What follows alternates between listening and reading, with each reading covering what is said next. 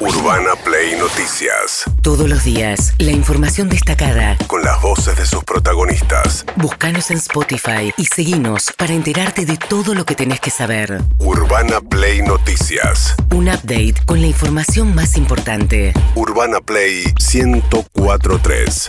Una nueva experiencia.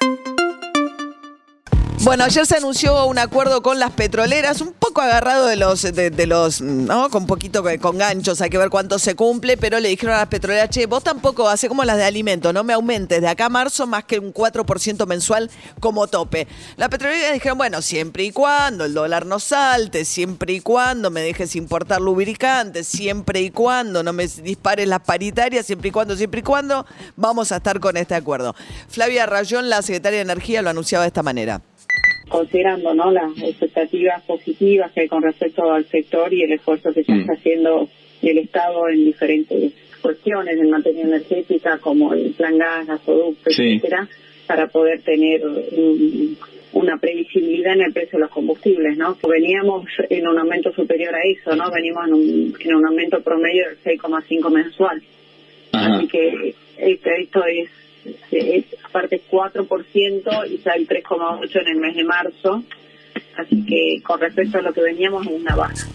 Bueno, lo que dice ahí Rollón es, a ver, ¿qué dicen las petroleras? Estamos atrasados, venimos eh, aumentando por debajo de la inflación, subieron los precios internacionales. ¿Qué dice el gobierno? Escúchame, el plan gas es el plan con el cual se alentó la extracción de gas en Vaca Muerta y el Estado le garantizó precios mínimos cuando en un momento pagaba muy por encima de los precios internacionales antes de la guerra y le dice, y además ahora estoy poniendo la plata del gasoducto, con lo cual el año que viene vas a poder sacar mucho gas de Vaca Muerta. Entonces hay una discusión ahí con las petroleras, decirle, bueno, si sale sale todo bien y efectivamente se avanza con el gasoducto. Por eso también enciende muchas alarmas las protestas que se vieron ayer. Por un lado, las comunidades mapuches que cerraron el ingreso a la planta de, al, digamos, a los distintos yacimientos. ¿Se llama yacimiento también lo de perforación? Sí. Sí, a los distintos yacimientos de vaca muerta, eh, reclamando el censo de tierras. Y por otro lado, los vecinos de la localidad de Añelo, que es la localidad más cercana que queda en Neuquén a las exploraciones, que reclaman por falta de agua, un faltante que se está sintiendo en todo el país entre las sequía y los calores, eh, hay un tema con el agua en muchas provincias, hay llamados a utilizarla con responsabilidad. Hablando de las, eh, del centro del país, Juan José Bailo, el secretario de Agricultura, habló acerca del debut de este nuevo dólar soja, que nuevamente le ofrece a los exportadores de soja un tipo de cambio mejor para que el Banco Central deje de perder reservas. De hecho, ayer, gracias a las ventas de soja, acumuló 180 millones de dólares. Recién me estaba fijando en una de las bolsas más importantes del país, el precio estimativo, no el precio pizarra, porque esto recién abre, el precio estimativo de la soja era de 79 mil pesos, 80 mil pesos, cuando la semana pasada era de 65 mil pesos. Eh, con lo cual acá hay, un, hay una mejora en los ingresos del productor de entre 15 y 16 mil pesos por tonelada eh, vendida, de la misma manera que pasó en el mes de septiembre que mejoraron sus ingresos en alrededor de en aquel momento entre 16 mil pesos y 20 mil pesos por tonelada. Bueno, eh, el nuevo dólar soja también plantea eh, qué pasa con los demás cultivos, por ejemplo. Es cierto que cambiar las reglas cuando vos ya cosechaste y decís, bueno, te voy a pagar más por la soja, pero no por el trigo. De hecho, bueno, igual tienen menos retenciones el trigo y el maíz que la soja, pero las economías regionales, digo, esto siempre genera, una vez que le das un tipo de cambio distinto a un sector eh, o al, al, exportador de algo en particular, aparecen otras demandas. Carlos Achetoni, el presidente de la Federación Agraria, que decía. Se equilibra porque no todos tienen soja, obviamente que si en el anterior eh, había pocos productores pequeños y medianos que tuvieran, ahora van a tener menos, lógico. Eh, y desequilibra en, los alquileres, desequilibra en los insumos para proteína cárnica. Seguramente que si la soja se eleva el precio, va a elevar el precio de los insumos y también eleva el precio de los insumos, fertilizantes, de agroquímicos eh, para las economías regionales que nada tienen que ver con esta situación.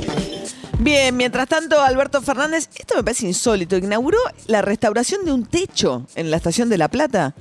Sí. Un techo. Sí, techo. Alberto Fernández. Hubo un tiempo donde el arreglo de esta magnífica estación de trenes quedó en manos de productores de Hollywood y el Estado se retiró. Y hubo un tiempo donde este techo había quedado desmontado había desaparecido y todas estas arcos de hierro empezaron a arrumbrarse, a llenarse de óxido, y todo eso lo recuperó quién?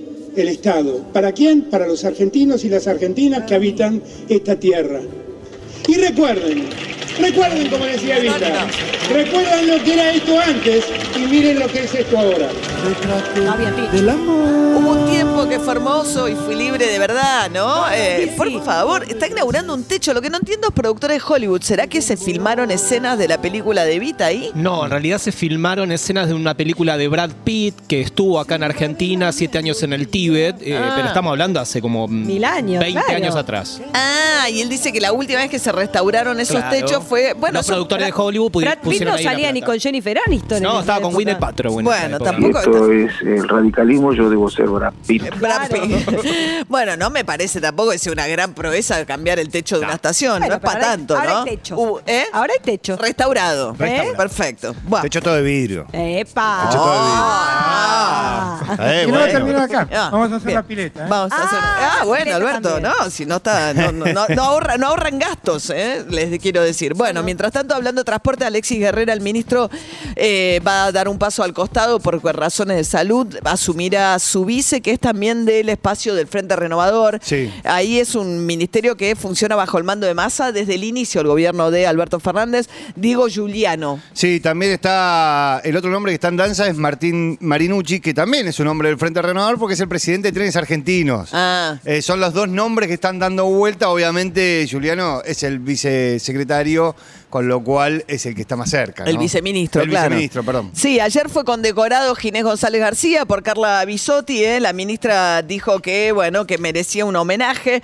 Insistió insólitamente Ginés González García que se fue después del escándalo del vacunatorio VIP, que eso no era verdad, que no es cierto que hubo vacunatorio VIP. Le mandó a su casa a Eduardo Dualde ¿eh? las eh, dosis de la Sputnik cuando nadie las conseguía y vacunó incluso al, este, al, al chofer de Dualde, como fue también lo de Berbisky, el Horacio Berbisky, el periodista, vacunándose en el Posadas. Eh, sería bueno que parta de la admisión. Yo creo que está bien decir, bueno, Ginés fue un médico y un este, ministro que aportó mucho al sistema público de salud. Tiene méritos insoslayables, como por ejemplo la ley de genéricos, Sí. que insólitamente todavía, no insólitamente, por lobby de las empresas no se cumple. Sería tan fácil como decirle a las farmacias, la receta que no viene por genérico no la podés tomar, como no te toman recetas por un montón de motivos. Bueno, la cuestión es que tiene méritos. Para mí la ley de genéricos es el- la número uno. Promovió la ley de despanelización del aborto. Tiene muchos méritos. Ahora, la verdad es que eh, su insistencia en negar que existió tal cosa como el vacunatorio VIP me parece insólita. Ayer eh, Bisotti, que es como una hijada de él y había quedado dañada su relación personal con eh, Ginés, lo reivindicó. Bueno, vamos ahora a Alfredo Cornejo. Esto te lo había anticipado David, ¿no? Están discutiendo la ley de alcohol cero al manejar para todo el país. Después cada una de las provincias se tiene que adaptar. Salió con media sanción de la Cámara de Diputados, pero decíamos, ojo que en el Senado las empresas vitivinícolas son fuerte su vínculo con los senadores de las provincias vitivinícolas y ahí seguramente esto se frene. A ver qué decía Alfredo Cornejo.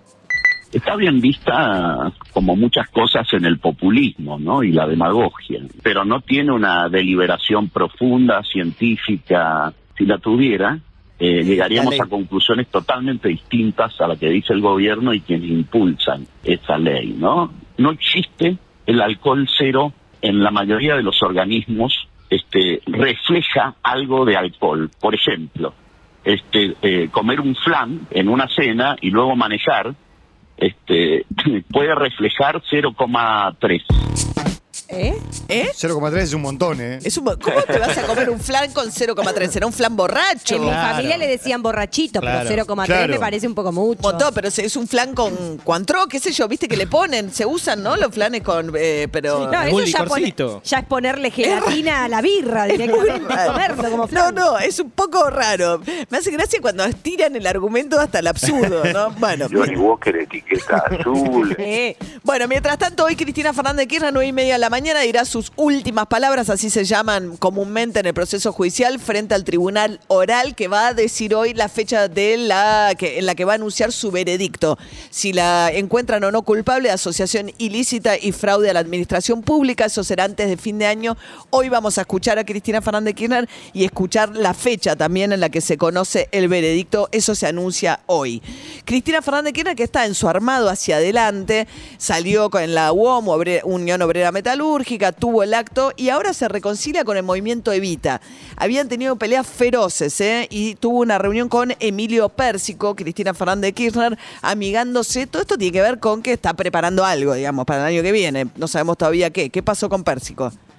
nos debíamos una charla de tiempo, digamos, y no creo que fue bueno, creo que fue positivo, digamos, es decir, creo que nos debíamos una charla, es decir, creo que es el comienzo otra vez de una de, de, de, buscar una relación entre el movimiento Evita y la vicepresidenta para para para construir, digamos, la unidad necesaria como para la próxima elección tratar de Bueno, ha sido el principal respaldo del gobierno de Alberto Fernández dentro de los movimientos sociales y ha manejado prácticamente el Ministerio de Desarrollo todo este tiempo. Los puestos clave los tiene el movimiento Evita, ¿no? Sí, sí, y esto también significa un acercamiento con la Cámpora, con quien históricamente estuvieron enfrentados. Al parecer, le- el principio de la reunión tiene que ver con que la Cámpora le aseguró a Levita que va a poder participar con sus candidatos en todas las elecciones, en todos los distritos, y eso incluye la matanza, por ejemplo. Ah, hay una discusión ahí donde la pareja de Emilio Pérsico sería, que es la candidata que quiere llevar el movimiento Evita. Bueno, ya se están pensando en el armado electoral del año que viene.